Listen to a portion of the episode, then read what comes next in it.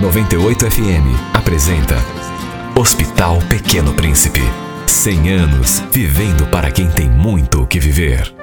Olá, eu me chamo Jusemara, sou aqui de Piraquara, do bairro Jardim Santa Mônica, e hoje eu vim aqui falar um pouquinho do meu filho Caio Eduardo, que teve tratamento com o Pequeno Príncipe, é, está fazendo tratamento no Pequeno Príncipe. Na morfológica, quando eu estava grávida, eu descobri que ele tinha dilatações no rins. Com o nascimento dele, a dilatação só foi aumentando e eu tive que fazer acompanhamento médico. E aí, com alguns exames, foi constatado que ele te, tinha o rim obstruído. O rim dele era obstruído esquerdo. É, tivemos que realmente passar por uma cirurgia e foi no Hospital Pequeno Príncipe que meu filho fez essa cirurgia. Ele fez com o Dr. Hamilton Aranha lá e graças a Deus deu tudo certo. Meu filho foi muito bem atendido. É, não tive reclamação nenhuma do hospital. As enfermeiras, as enfermeiras, técnicas de enfermeira foi excelente para a recuperação do meu filho e nem parecia que ele tinha feito cirurgia. A gente ficou internado lá por cinco dias e sempre alguma enfermeira ia lá perguntava se tinha algum bebê lá, porque ele fez nove meses no hospital hospital e porque era muito tranquilo.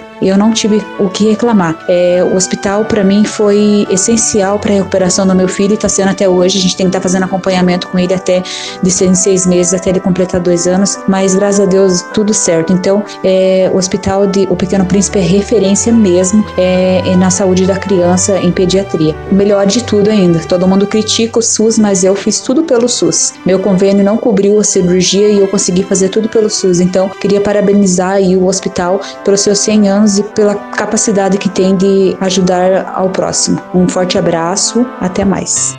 Hospital Pequeno Príncipe. 100 anos vivendo para quem tem muito o que viver. Apoio 98 FM.